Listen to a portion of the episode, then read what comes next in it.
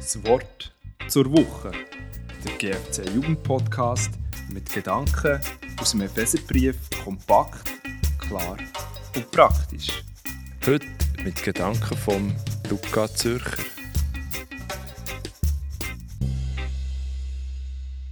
Im Epheser 3, 1 bis 3 steht: Ich, Paulus, bin der Gefangene Jesu Christi für euch Nichtjuden wenn ihr gehört habt, wie ich an der Gnade Gottes teilhabe, die mir für euch anvertraut worden ist. Durch Offenbarung hat er mir dieses Geheimnis offenbart, wie ich es bereits in einigen Worten beschrieben habe.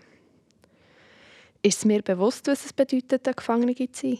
Nicht im Wald können spazieren oder die Sonne am See zu geniessen.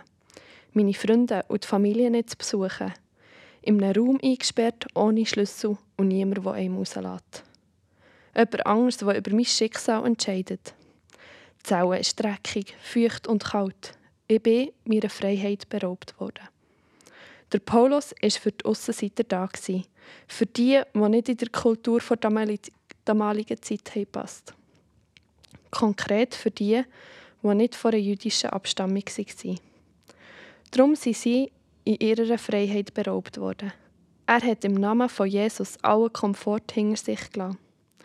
Weil Jesus ist nicht nur für die Christen gekommen, er ist der Verteidiger der Schwachen und Ausgrenzten.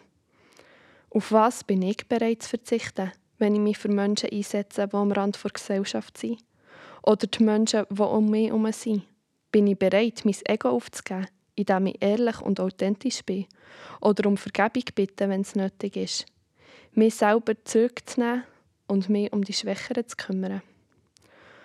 Um einen gesegneten Verzicht zu erleben, muss ich aus meiner Komfortzone herauskommen. Es gibt nichts Besseres, als mit den Nicht-Juden von heute in Kontakt zu kommen. Mit denen, die Jesus Christus noch nicht als ihren Retter angenommen haben.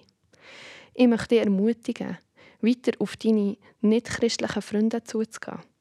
Bist bereit aufzustehen und dir die Fragen zu stellen und die Glauben zu bezeugen.